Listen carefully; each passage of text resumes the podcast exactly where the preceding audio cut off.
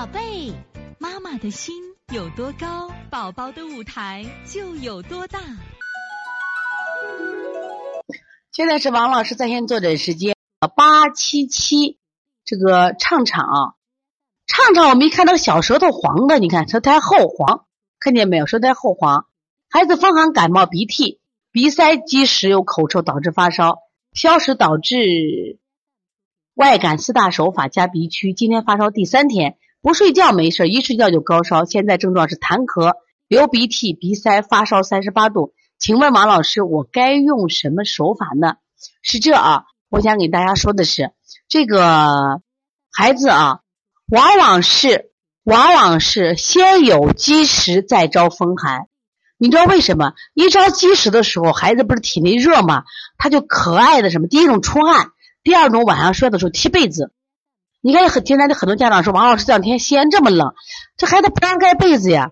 我说不爱盖被子，你摸他手心是干热的，你摸他肚子是什么呀？肚子是热的。这样的孩子有个什么问题？他就不爱盖被子。但是你要知道，不盖的话，因为他踢他踢的时候，小孩就睡着了，他可能全身就踢光了，容易招来外寒。所以说，你一般就这，当孩子一感冒，你先判断有积食没有，先消积食，再什么呀？解表。另外，你的孩子一旦睡觉，他就高烧。那么一旦睡觉有高烧，你还考虑你孩子有没有这种阴虚发热、长个的迹象？如果精神好，光晚上发烧，这个情况你不要太在意，你把积食消一消就可以了。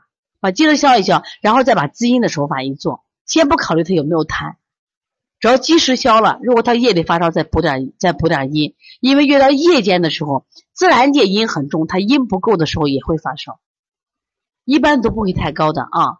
首先用消食完了以后，你再用滋阴手法啊。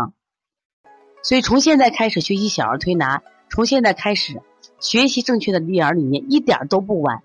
也希望我们今天听课的妈妈能把我们所有的知识，通过自己的学习，通过自己的分享，让更多的妈妈了解，走进邦尼康小儿推拿，走进邦尼康的课堂，让我们获得正确的育儿理念。